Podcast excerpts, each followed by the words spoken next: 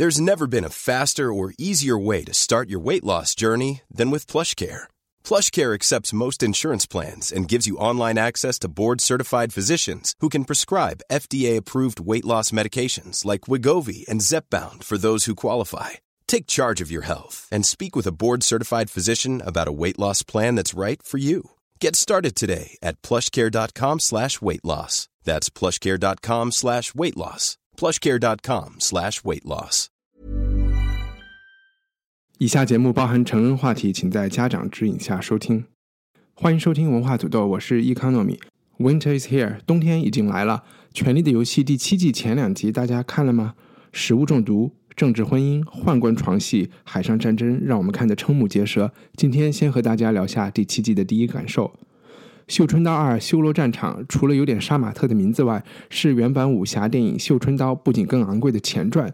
张震和金世杰的出色演出，能不能挽救杨幂整容脸的无辜砸场？《绣春刀》是我们今天的第二个话题。最后，好奇杀死猫，我们没忍住，还是漏了一眼马伊琍和靳东主演的《我的前半生》。有兴趣的朋友可以等到最后听我们尬聊一下这部一书小说改编的《白天鹅变灰姑娘，再变正常人》的电视剧。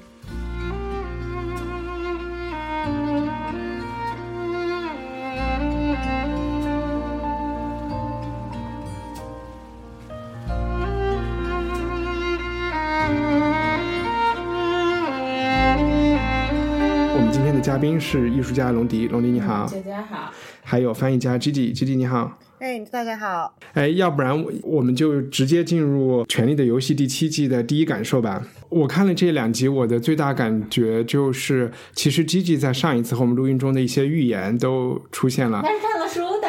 啊，就我感觉就是真的，整个剧其实就是一个在 set up 龙和和白行者。对，对，而且这个政治斗争真的有点在拖延时间，最后就是要看这个精彩的这个打仗。对，但嗯是我其实也有点担心的，因为他不是说最后两季是一共是十三集嘛，那现在就是只剩下十一集。他要收拾那个政治的那个残局，然后大家要站在同一阵线，或者是大一部分人站在同一阵线上去打那个白行者吧。那打完之后，肯定这个仗不是说一开始打就结束的吧？肯定有一点结果，结果之后还可能会有战后的有一个结尾。那他现在只剩下十一集去做这么多事情的话，我感觉就是可能后面会有点赶了。比如说像那啊、呃胖子 Sam，像那个 Brian 他其实他们的作用应该是打那个白行者里面出现的，但是其实他们在干嘛我们都不知道。就这一集他他不是一直在治那个人身上的伤吗？那治好这个人的伤？因为那个是龙妈，可能就是这个人最终我猜就会说服龙妈去帮 Jon Snow 吧，哦我猜是啊，这样。我其实还以为整个这个情节其实是为了铺垫 Sam 的成熟。哦，但是那个龙妈听听那个人说话的嘛，就是他变，啊因为他人是龙妈真爱，对，因为他其实也是那 Castle Black，就是他老爸不是放逐出去当那个 Castle Black 的领导嘛，然后他也是嗯龙妈那边的真爱，就是那个一个很受信任的人，所以我我猜它最终的作用就是把他们两边拉起来了。哎，那我还想就是问一下大家印象最深的场景，龙迪，你有说是呃见狼啊，嗯这这是阿阿雅的那只对狼，对对，那那个场景我看的有点一头雾水，到底是不是他小时候放走的狼？我觉得应该就是那头狼吧，他但是转身就走了，就就代表就是狼和他们这个家族关系的比较特殊。我我也猜这个狼其实应该可能还是会回来的，他后来说了一句话，说什么的？That's not me, that that's not you。呃，但是你记得之前 Jon Snow 的那条狼，他他还活着吗？那条狼，Jon Snow 那条狼不是能打死那个白行者的吗？或者是很比人更先感觉到那种冰雪的来临，所以我猜这个狼可能不知道从可能往后会从哪里又跑出来去打坏哎。我有读到一个粉丝理论，就是说阿雅其实已经死了，现在是他的鬼魂。不是鬼魂，因为他去那个 temple 训练的时候，不是可以装成另外一个死人吗？其实就是有一个女人，反正我已经不太记得了，在巷子里已经把阿雅给杀了，然后之后一直是他在装扮阿雅，所以我就在想，这个这个狼和他之间有点不认识，是不是有这个原因？但是他也没吃他啊。对，也没有吃它，而且我觉得，如果这个理论是真的话，是一个有一点一个节外生枝的剧情，对吧？对啊对，我同意。哎，那第一集还有一个亮点，结果后来又变成了粉丝吐槽的槽点，就是 Ed Sheeran 客串的这一段，你们，他客串到哪儿呀？哦天哪，还有，就是阿雅在走路的时候，有一群游吟师，有一群人在那吃吃啊饭，啊啊！看到那个胖子在吃兔子是 Ed 的 Sheeran 的，对啊，那个红头发的胖子，我那那场戏很无聊啊，他为什么要客串呀？不知道，完全是在浪费时间就。是老残粉一定要去客串一下嘛。我看到就是网络上就是说这个 Game of Thrones 的主创的人的音乐品味很差，OK，因为他们说不是 Snow Patrol 好像有一个人在里面，还然后这个 Ed Sheeran 还有不知道谁的，啊都是那种比较闷的乐队。这一集 Cersei 的戏很少呀。嗯，因为我们也不是在剧透啊，就是之前有一个预言，就是说 Cersei 会被自己的弟弟掐死，你们记得有这个预言吗？有记得 Cersei 一直以为这个弟弟指的是 Tyrion，但是从现在剧情的发展看，越来越像是 Jamie 有可能是要成为掐死他的人。对啊因，为在第一季里面还有一个也是粉丝从网上指出来的，就是他们第一集第一集。Cersei 请人在一个 courtyard 一个啊天井那画了一个七国地图，Cersei 相当于就是站在那个脖子的地方、j a m i e 就是站在手的地方，所以这个也被人好多人解读。看得这么细。看得好仔细呀、，对，但是我就是觉得，真一真分析。就是因为 Jamie 是最近 Cersei 的一个人嘛，然后如果他真的是会嫁那个 Euro 嘛，那个开船的那那个那个维京人，我叫他，剩下可以杀他的就只有 Jamie 了，Tyrion 太远了，跑过去老远的跑过去打打死杀死他姐，好像。故事上逻辑上不太合理了。这两集我暂时我觉得好像他们写这个对白的那个写的差了很多，我感觉好像每一场戏都是有一个人在说我现在要做什么什么什么，然后就结束了，再往下一个人。啊，这个你看的比较专业，我没有这个感觉，但是我确实觉得不同的故事里面，我觉得对白写的相对来说好一点的是龙女那边的，不管我能记住的就是龙女和 Varys 的那个对白，对他让对。还有就是 Elena 还是 Lady 谁和龙女的那个对。老太婆，对对戏演的稍微差一点的，我记得的就是 Jon Snow 那边，因为他他有点小白痴，对吧？他作为一个刚刚登基的北方的这个国王，然后马上就要去去去见见农女，去去赴各种鸿门宴，然后还还给自己找了特别多伪光正的理由，我就觉得连还说 Tyrion 是个好人，Tyrion is a good man。我就觉得他是没有看这个剧吗？怎么？就是北部好像怎么任何时候都好像在开会一样的，好像就是那什么大公司。对，一直都只有那个镜头。对，而且给了那个小小朋友那个 Lady 小姑 m 娘 a 对对他特别多的戏份，应该他以后会有人说他是第三代接代接班人啊，因为现在没有小孩子了。那你们对第二集里面那个那段床戏有什么看法吗？这是一个小剧透啊。嗯、我觉得有点长。哪有床戏啊？有啊，龙迪的眼睛一直在一直在东看西看想，就就是龙女的那个那两个啊啊！两个守卫，我觉得我是觉得那个时装很就是很方便了，一拉开里面什么都没有。对我也是这样想。我说哇，他们这样穿的话有点冷。因为这是一个公公和和相当于他的侍宫女就是侍女的 宫女之间的一个恋爱故事嘛。然那后男的是换装吗？他是啊，他们整个这个军队都是阉人。啊，对，他是所以武装也也有。人说，这个是这个是在就是我们现在这个平权解放运动中第一次在电视中出现了，就是 genital mutilation 的人也有性生活的这么一个、啊一个场景。着迷。高明，我我只是对于我来讲，那场是可以去上洗手间的时间。行，那几分钟是我把全家人都叫来，快来看。啊，有胸啊，看了看。我很期待看第三集。对，我觉得第三集开始开始有戏看了，应该在大家都摆位摆的差不多了。呃，龙女这边有点出师不利，对吧？她带着大的军队，带着三条龙打过来，好像感觉势在必得的样子，还在讨论要不要直接去攻打 King's Landing。嗯，结果被偷袭。对，那现在两方平衡一点了。对，OK，那我们现在转到中国武侠《绣春刀》。嗯，好的，继续宦哎，我那《绣春刀二》呢，讲的是明朝最后一个皇帝，也就是在景山下面吊死的那个崇祯，他上台前后的这么一个武侠惊悚片，算吧。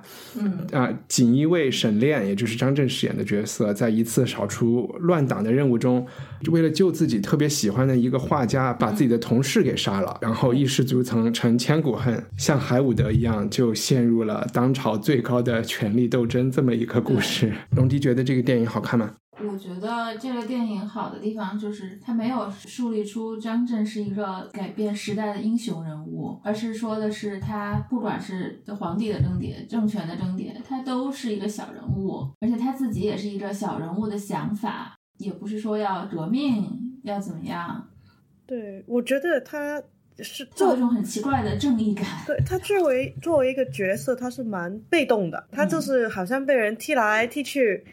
他唯一主动的就是对女主角的 一些感情吧。还有对猫，对对对，那个猫是最强劲的。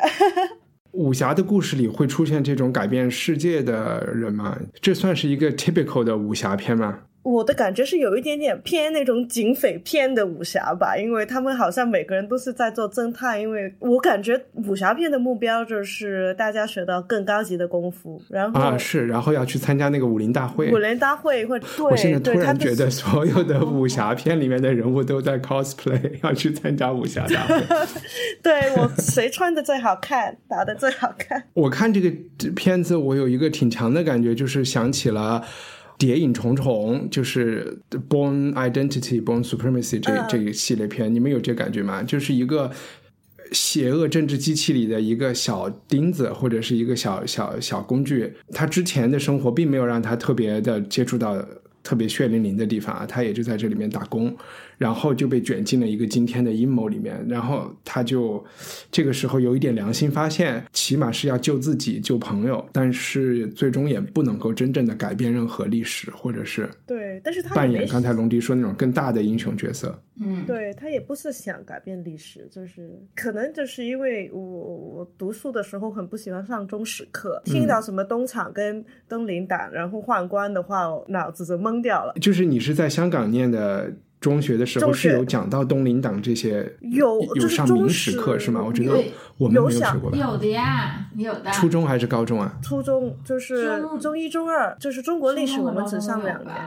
我是去看了东林之乱的维基。其实《绣春刀一》它的历史就是渊源还要多一些，虽然全部都改编了。嗯那魏忠贤是有这个人的，沈炼是有这个人，沈炼有没有没没有提？但是其中一些，比如说他逃跑到客栈里啊，有一些嗯这些故事情节都是在那儿的，只不过时间点不太不太一样。但是我们现在看的这个修罗战场基本是瞎编的。我就是有两个看的我有时候不太懂的地方，就是为什么好像每一个人的目标就是杀人灭口。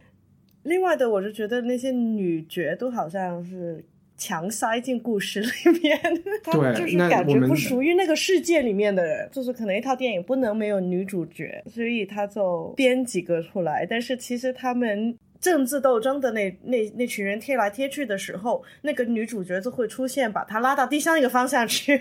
就是在这个《绣春刀二》里面，杨幂扮演的这个角色就有几种解读啊。一种你一种就是说一定要有一个女主角，要不然我们大家就会对张震生出各种怀疑啊。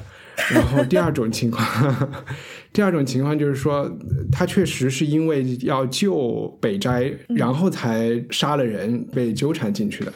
在整个剧中，杨幂的，我不知道我们现在是不是已经准备好要吐槽杨幂了，啊就是杨幂这个的演技实在太让人恶心，就是她他不是哪个戏都是这样吗？是，就就她每一次出来的时候都特别的跳，然后她那个水灵灵的那个眼睛和完全被各种打针打掉的没有表情的脸，对对，就完全不符合那个角色的人设。那个那个人应该是一个我觉得她是个女人没有问题，但她肯定是一个爱国知识分子应该。让应该让那个演许仙那女的，像叶童啊什么的演差不多。对叶童年纪现在大了点儿，嗯，我总是觉得，就是好像你看了人家一眼，你觉得她漂亮的去救她，对呀、我就觉得是漂亮会画画，然后就救她。就是我知道没她是这没有啊，她有铺垫的。呀。她之前是她的藏家，我觉得他要杀那个同事，是因为那个同所谓的同事已经怀疑他了。开场的时候，那个人跟他们在在那个什么命案现场在吵了一架吧。然后我们刚才讲到的这个，我其实觉得他提到了两出戏，就是我觉得这个戏里面给我印象最深的。第一出就是他在铺垫东厂的这个白色恐怖气氛的时候，就是有一个人在无常簿上记，你们都笑了，就有人小黑板有一个人在讲政治笑话，对吧？然后周围的人都笑了，然后这个人十分钟以后就死了，嗯，然后其他的人也就都倒了大霉，所以张震这些都是张震的班底，其实就陷入了一个对对，所以他被拉进进去了。对，对，我就觉得很有意思的是，发生在五百年前的这么一个，其实他也没有专门的描述，拿了一本书来一记，好像所有的观众都秒懂，啊，对然后呀对呀。这个还是有而且订票的时候在微信上说：“这样的日子你还想过吗？”然后张震的头的声音说的，杨幂的头出来去占位子的时候说：“当然是不想过了什么的。对，所以这个还是让我一下又觉得中华文化的这个传承。”还是让我蛮好。就是延续性很强啊，就就是我们去理解那么久以前的事情很容易。然后第二段我觉得很精彩的戏也是相关的，就是裴伦去审和尚，和尚他他嗯在吃斋饭的时候那一段戏，我觉得是拍的不错的。对对对收藏北斋先生画的人都是好人，其实就是把你的断章取义一些话然后对，就是我觉得第一套跟第二套的区别其实还是蛮大的。你其实可能两套都看了吗？对，觉得第一套其实那个政治性更强，因为因为他讲的是他政权争对，整个故事都是政权斗争，那个所谓的感情线只是一个附加的一些东西吧。但是第二套嗯的话，其实他是慢慢从政治走到我只是为了保护一个女生而跟政府打了，就是那个当时当权者吧。不开始的时候，他把那个这个东厂啊，就是大家都在听着大家说话的事情是描述的还是蛮深刻的。但是到后来的那个世界就好像消失掉了，就变成相对来讲比较像武侠片的那种感觉了。所以到后来最后的那半个小时，我就开始诶。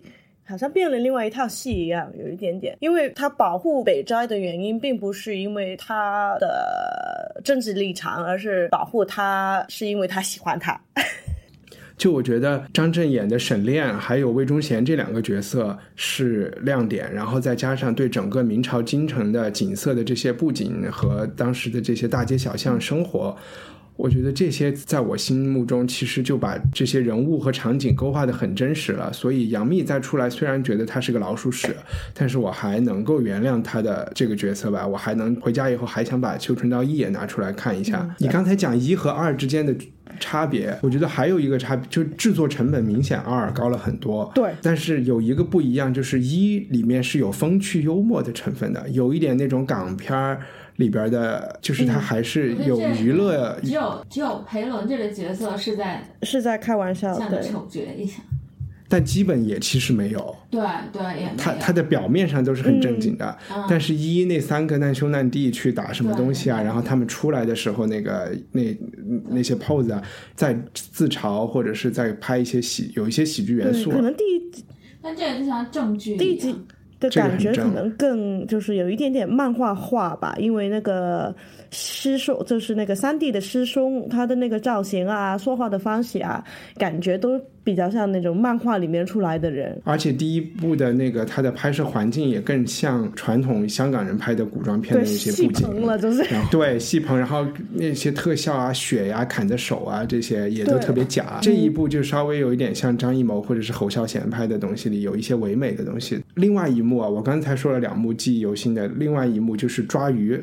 那个宦官在那钓鱼，然后这个千户大人去千户大人下去抓鱼，就是舔菊的这个动作。嗯，我觉得那一场戏其实还是蛮强的，他就是把这个人真的是控制了整个国家的那种朝廷朝廷跟国家，因为你看那大帮人都在等着那个把他们的那个奏奏折献给这个宦官，然后宦官再往往皇上走，就是这一大帮人几十个人在等着他，然后他就在那边钓鱼，就是把当时的那个社会氛围，就是还是或者朝廷的这个问题都视觉上讲出来了。吉吉知以前知道呃金世杰这个演员吗？不知道，但是我认得他的名呃，我就是认得他的脸，脸但是我不知道他叫什么名字。你们有注意到，就是《大护法》里那个大坏蛋的配音也是他吗？我知道是他啊，不知道，因为我第一我第一次注意到他，其实是前一段时间看了一个叫《外科风云》的电视剧，对他在里边演一个退休的老院长，嗯，啊老，专家我也看了，对他是里面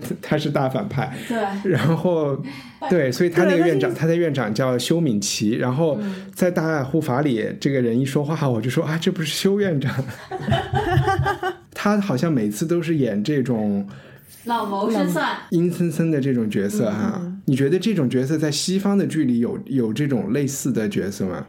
我怎么觉得西方剧里面这种大反派往往都是还有些怪物，对都是变态，嗯。你知道吗？就是比如说《沉默的羔羊》啊，或者是对，他应该是一个大反派，但是他也是那种啊阴阴阴森森的老人家，但这个人演的这个东西里面，我就觉得有一种就是他不是一个坏人。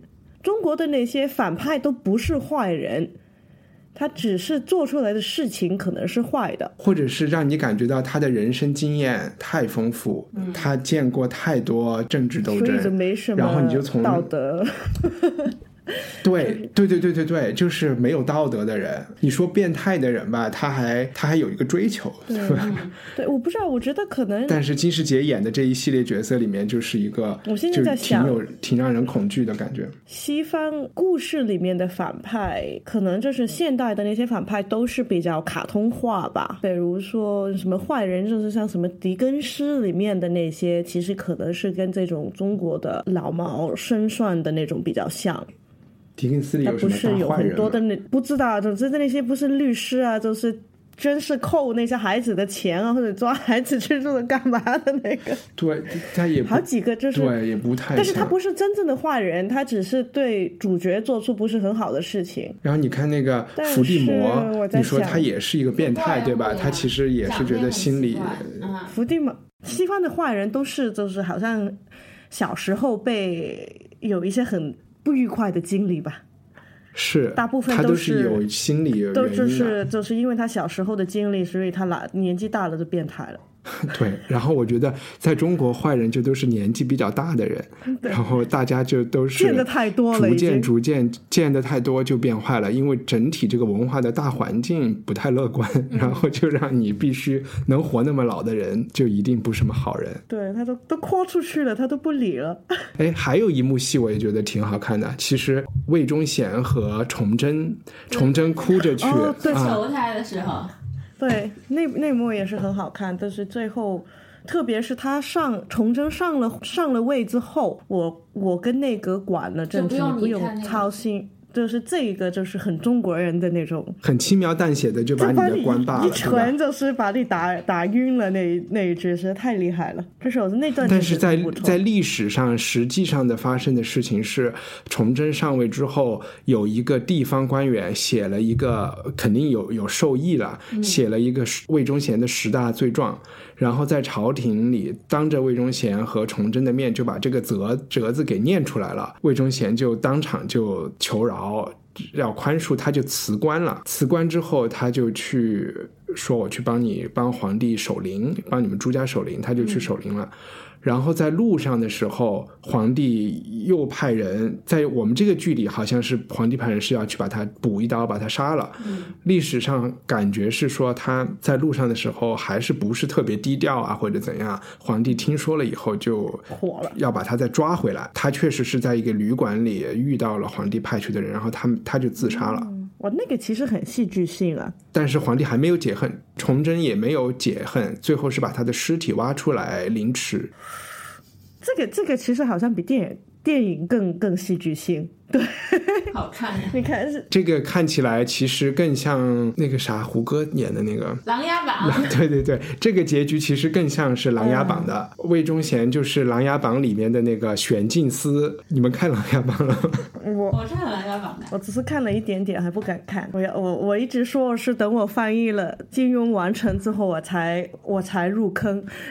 我看的时候，就是看到崇祯的时候，就是感觉还是蛮怪的，因为我对他的认识其实只是从李志成的这本小说，他应该是念姚雪莹写的，他是 OK，我们把这链接放出来。对，他是赢了好像那个茅盾文学奖，八十年代写的，忘了，好好久之前写的了。然后这本书因为太长了，一一本小说有十册，每册都有三四百页的这样，但是我看了七八年还没看完。但是它里面就是就是其实就是讲讲崇祯最后几年跟李自成等等的那种起义军，以以及就是关外满洲族的一些政治教头吧。我不知道，就是从沈炼这个人身上有没有可能捕捉到一些，就是说将来会发生李自成这种，他也不算农民起义，算是其实李自成他们是当兵的，对吧？镇边的守卫，嗯，因为在这个剧《绣春刀》里是有看到的，就是在一个过手二里面，他们在树林子里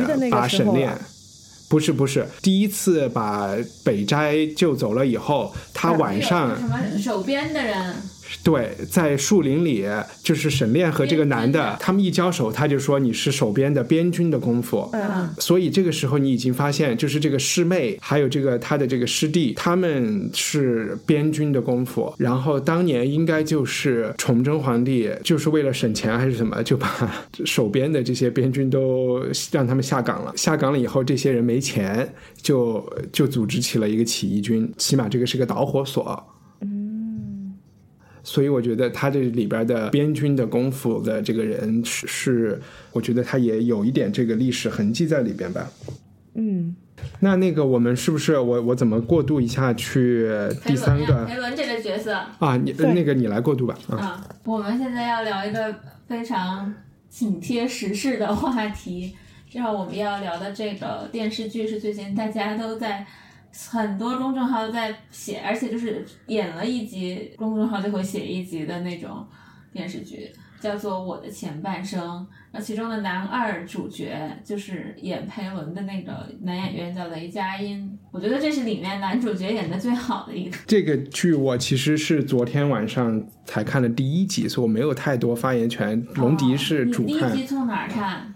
从头看到尾啊。我是就是后面这几集，最近可能十集吧看了。因为我总是在朋友圈里看到人聊马伊琍，嗯。然后我就想啊，她可能出了一个新剧，然后我又又看老看人发我的前半生，然后我就以为是那个，我以为溥仪的传记拍电影了，然后结果是一书，结果是一书。我我是第一次看一书的任何的东西翻拍出来的东西啊。啊，就完全改了很多和原著。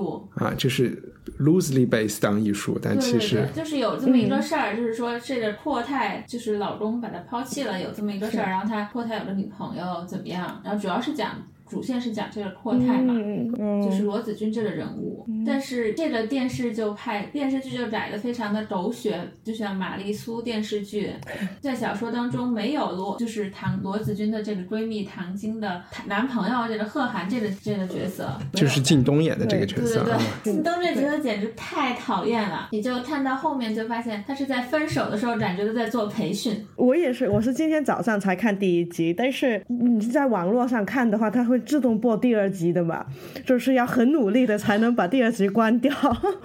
我也是第一次看一书的东西，就是一直都是知道他是写那种言情小说，我个人对那些内容不是特别感兴趣，但是。可能我住在上海吧，看起来场景啊，大家人的说话都非常非常的熟悉。它确实是一种上海普通话的说法，对，那所以原著就是是是 base 在香港的还是在上海香？港的香港吧吧？但是那个台是真的是写的我觉得第一集吧，因为我只看了第一集，然后我也看了百度剧透，然后我发现第一集的故事编的是很好的。为什么？因为我在看第一集的时候，我其实已经把全剧的这个剧情全部都猜对了，这个脉络都出来了。对他，因为他全部都出来了。马马伊琍和靳东见面以后，觉得很明显啊，这两个人以后要谈恋爱，对吧？嗯，就是不好意思，我们家狗在抖。猫吗？马伊琍这个角色，就是她老公已经不爱她，她要离婚这个事情，我觉得一出来就板上钉钉。然后出来了一个很讨厌她的男人，然后这个男人的一切三观都和马伊琍的非常不一样，又是她闺蜜的男朋友，我觉得他们会相爱，又有她开车去送他这一幕，对吧？要讲的事情肯定就是马伊琍离婚，然后怎么再和靳东谈恋爱的。这是用四十分钟左右，他真的是把所有人物人物关系马上都设定好了，就是那个起点，大家也很明确，就是你也知道他往哪里走的，老公跟老婆。这肯定会分的，所以你你这是对艺术写作我看着套路是蛮的一种开心的批评是应？该不是艺术的写作套路。这个应该是编剧写的，就是我编剧我我看的，就是虽然说他这个故事不会说有什么特破，可能大家看的都是那种人物感情啊，或者是那种生活的一些深宣的那种东西吧。就是你不是说啊下一集会发生什么事的那种，不就是大家应该一般都能猜得到，他还是蛮吸引，我会觉得。而且看完了以后，我就觉得所有的人都很假，除了马伊琍的角色。第一集其实表面上是要把她树立成一个反面人物，最后其实大家要看她离婚，看她没钱的好看。但是我在生活中唯一见过的人就是马伊琍这样的人然后其他的那些人我都没见过，尤其是靳东这样的角色我是没有见过的。也许龙迪见过，我是没 对对，我。差不多见过这种，对对对，特别喜欢讲培训的，哇，就就是开始飞起来了。其实就什么事儿的时候，我不知道，可能在上海，我觉得对于我来讲，最不真实的人物是唐晶，其他啊，的我你就说都见过。那个努力工作的嗯努力工作的那个女的，那个墨迹女朋友，就是首先我不明白为什么他们两个会是朋友，没有完全没有生活，特别假。但是这种真的是不多吧？他这种人，而且他是管他闺蜜管成那样，感觉马罗子君是她女儿一样。那所以你说大家在微博上讨论，在微信上讨论些啥呢？这个剧不知道讨论，就是首先这个剧里面的服装的搭配有多丑，因为你在马伊琍最开始的时候穿的都是特别大的大牌，然后什么 sling 啊什么的，然后都能搭出来暴发户的款式，然后还会讨论，因为往后面发展嘛，你就发现他就离了婚以后就很无助，然后唐晶就会什么都帮他，就会说什么没有人养你，我会养你啊，就这些话。吐槽还会说里面就是就会把这种离异的女士女性描写的特别惨，微信上大家还是抱着吐槽和鄙视的眼光吐槽鄙视态度在看，大家都是为了吐吐槽和鄙视。然后其中还有一个特别市井的角色，我不知道你在第一集里面看到没有，就是那个罗子君的妈妈，没有。就她是叫薛珍珠，然后就是一个特别上海，也不是特别上海，可能感觉像相亲角一样的妈妈一样的，就嗯女儿离婚了，然后就算计啊什么的，然后她会去算计，去那种老年人跳舞的地方去抢人家别的老太太的男朋友，嗯，她因为她男朋友手上戴着金表。就是特别特别的对。很有心机，但我不太明白啊，就是这种剧，，会带着剪刀去超市买买菜买白菜，然后把下面白菜地儿嗯。给剪了那样。的。我不太明白的就是，你看这种剧拍出来，我们这个年龄的人啊，就二三十岁的人啊，嗯。而不是三四十岁的人，就是我们这年纪的人看会抱着吐槽的眼光看，嗯。然后如果你去看弹幕，嗯。也全都是吐槽，对对对大家似乎是被这个吸引住的。但是我相信我们父母那一代也看这个剧，对对对。但他们是当正剧在看的。哦，我要说一个，就是我一个说一个，就是前几天我的朋友，就是以前跟我录过播客的，就乌云装扮者，大家都认识。然后他遇到一个就是工作中的事儿，客户不太讲道理，然后呢他就很崩溃。然后他就跟他妈妈讲了这件事情，然后他发在微博上的这个我也可以说，然后他就把他妈妈就结就结，妈他妈就劝他，就说你不要太生气了，你要学一下贺涵，看一下我的前半生，然后他就崩溃了。黑线。对，其实我一看一开始看的时候，哎，我就是觉得，哎，他说我三十三岁，我结婚了十年，我孩子八岁，完那那一刻，我觉得，哎，我保养的还蛮好的，我的思想还没变老。当我看的时候，我完全不能相信里面说的人是我这个年龄的人，这个是我觉得他们都是四十几岁的。但可能大学毕业就结婚的，就是我觉得他怎么都是四十几岁的，对于我来讲，这这帮人没有可能是嗯三十多岁的。这个就是我不知道，就是编剧的问题了，因为我觉得往往编有钱人剧的这些编剧是没有年轻，而且没有根本就没有见过有钱人是怎么生活的，对对对。他们想象出来的什么大闸蟹，还有什么北海道刚打上来的海胆，对，就是拿着一个漆器的盒子 外卖装来，对啊然后两人倒了两杯白酒，盘子在那儿吃，嗯，然后字幕就说这是宜家的盘子，但是我觉得一个很好玩的地方，那个唐晶是住在虹口的，嗯 OK，我说看看出他窗外，我说哎，你住在虹口，所以虹口是什么意思？是是有钱人住的。是北外它就是它那边有一些很蛮漂亮的老房子，但是相对来讲还是比较破一点的区吧，就是应该是上海市中心最后一个翻新的一一一一个位置。以前老训啊，就是以前的日租界啊，以前犹太人啊都在那边。但是他自己的那个然后我看出他房子里边装修的还行我说哎这个老，外。但确实，但好像是一个有名的设计师装修那个老楼里面的十几间公寓，哦啊，那倒也不像是有名的设计师装出来的，就觉得还是欧洲的，就不是装修，就是设计的这个隔断呀、什么的。我觉得我都不知道怎么聊这种剧，还有什么那？你要多看一下。其实我觉得这套剧，听龙迪说的话，其实里面的角色的核心还是很香港的。对于我来讲，唐晶的这种人在国内应该是非常非常少。就是我在上海工作遇到类似这样的人，都是可能是不是大陆的的。你怎么说？你具体说唐晶怎么样的人？我没听懂。就是唐晶这种工作狂，就是他整个生活就是贡献比给工作的这种人，在香港是很常见的，男的女的都有，女的其实特别多，因为他们就是我们就是以前叫的女强人嘛，她就是长得就是也算漂亮，就是身材也好，就是其实是四高了，学历高。人长得高，工资高，然后年龄也高，嗯，但是眼眼角其实五高，还还还有就是看人，也就是那个眼角也很高，他就是很多人都看不起的那种人，在香港还是蛮多的。感觉我在上海工作。就是在正常的工作做了三四年，就是就算是高层的，如果是本地大陆的员工的话，其实他们相对来讲，生活跟家跟工作还是有一个平衡。就是我以前在房地产公司，很多时候我是最迟走的一个人，就是 对呀、就是大家都就是五点半六点，大家全都走了。然后我还没反应到啊，但我觉得有可能是因为你们。是一个甲方公司，对吧？然后在这个剧里，唐晶他们是个乙方公司，他们是做咨询的还是做什么的、嗯啊？所以他们工作的比较惨一点。还有一个和家庭背景可能也有关系。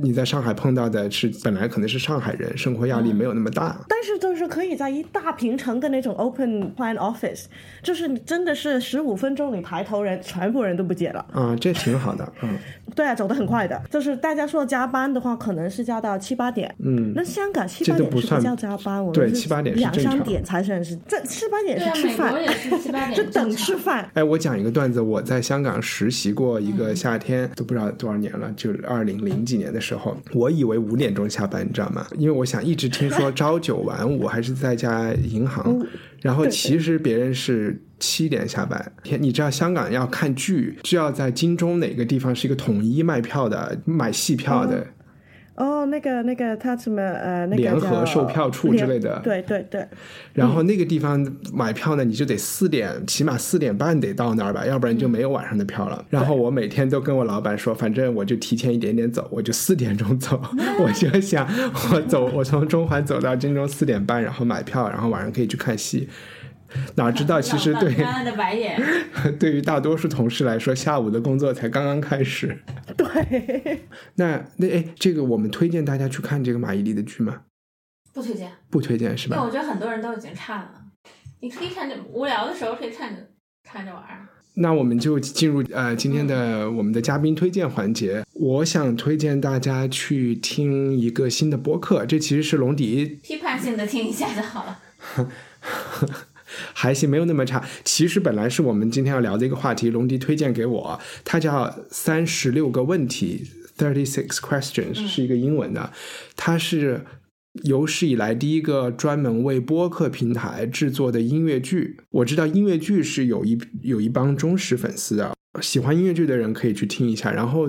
对播客这种内容形式新的尝试有兴趣的人，我也建议大家去听一下。以前是有有广播剧或者是脱口秀的音频版会会做播客，但是慢慢的在播客平台就会孵化出原生的播客 IP。今天我们看到的一个新闻，有美国有一个很出名的叫《Homecoming》的一个播客广播剧，它已经被 Amazon 亚马逊签了要拍摄，而且 Julia Roberts 要做主女主角。Mr. Robot 的那个编剧要做这个剧的，就是去把它转换到电视荧幕上面去。在播客这么火的时候，三十六课是一个音乐剧，三十六个问题，它讲的是什么呢？它的这个设计，它有三集啊。我听了前两集，现在也就出了两集。我不知道你们有没有听过一个心理学的一个理论，就是说两个陌生人是有可能相爱的，而且让人相爱的一个核心就是你们两个人要互相分享对方的弱点。嗯啊，然后掌握了，当你暴露了自己的弱点的时候，别人就会爱上你。然后你知道别人弱点，就会拉近你的距离吧。嗯嗯，这个剧里面第一集讲的就是一个 couple，他们已经分手了。他们相爱就是因为在第一天约会的时候互相问了三十六个问题，然后两年之后他们结婚了，然后又分手。分手是什么原因呢？就是因为这个老婆承认了，她其实从一开始就是想和这个男人做一个实验。所有的我讲的这些事情都是编的，我那三十六个问题也全部都是编的。然后当然这个老公知道这个事情以后，他的世界就被摧毁了嘛，然后他就。和这个女人分手了，但是这个女人就又回去找他，试图说：“我们你要不要再给我一次机会？我们再来玩一次这三十六个问题的游戏。”嗯，所以它这个 set up 还是很吸引人的。嗯，然后里边我是遛狗的时候听了第一集四十多分钟，我觉得你一定要找一个，因为 对要找一个一个人的时候，它的剧情就是推动的比较慢嘛，然后里边又有很多唱歌的元素在里面。嗯，就是我们延续这个男女关系吧的的，就是老婆跟老公的问题。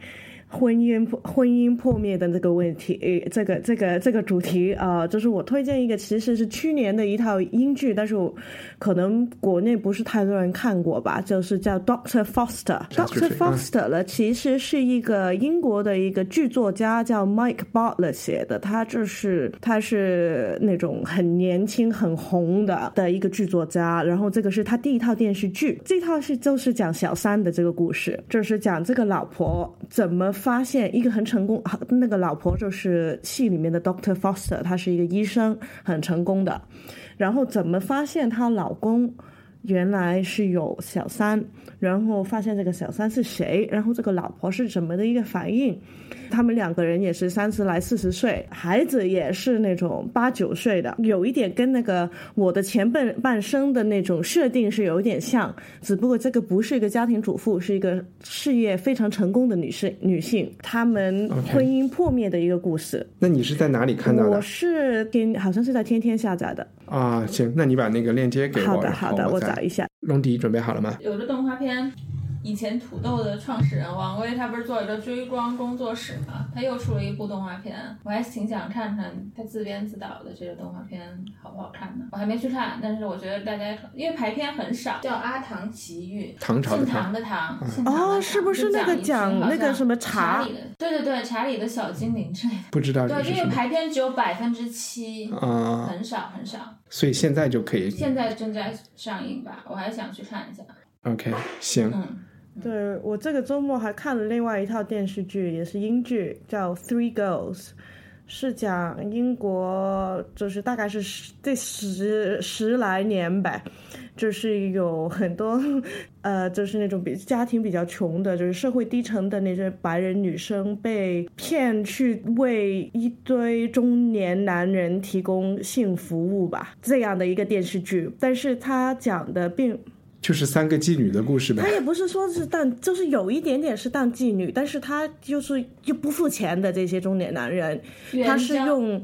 有一点像援交，但是他援就是我们亚洲的援交都是买那种很贵的手包包啊、鞋啊、名牌啊，但是这些孩子其实，因为他可能家里也不能温饱，这些孩子是买酒啊、买烟啊、买汉堡，已经可以就是把他们锁住。为什么要去看这么沉重的话题啊？挺好看的，我就会有兴趣其实平。常也没有什么特别，就是家里东西没东西看了，就是下载了一堆东西，一集也是太沉重不想看，嗯，但是到星期天晚上可以看的，不沉重的东西都看完了。然后又还没到星期一还没有那个《权力的游戏》，就把它挖出来看。但是他写的非常非常深刻，他不是从那犯罪的那个角度去看，他主主要是讲那些女生是怎么被社会、被政府、被所有应该帮他们的人都放弃了，都没有人理他们。然后再讲他们往后为他们争争取权益、为他们去打官司的人，其实到今天在英国的这个社会、这个政府也是不受理的。所以他们是蛮惨的，就是一般人，一个低层的人是完全被社会、被被舆论都放弃了。我是还推荐一个，你说到是就是英国英剧，我之前看我不知道你看过没有，吉吉，嗯叫《Fleabag》。哦，我听说了，没看过。哇，真的超好看，就是很郁闷、很 depressing 的，但是就还黑色幽默。你生活特别惨，但是你还是就还在开玩笑。对，那个那套剧是好像当年是从那个爱丁堡节的一个独角戏吧，是一个女生她自己独独演的。对对对，一个女生她自己的生活。那好，我们今天就聊到这里。就是我们我们这周我觉得是误入歧途的聊了一下我的前半生。下一期我预告一下，就我觉得文化土豆反应一向都是比较滞后啊。下周我们想聊一下中国有嘻哈。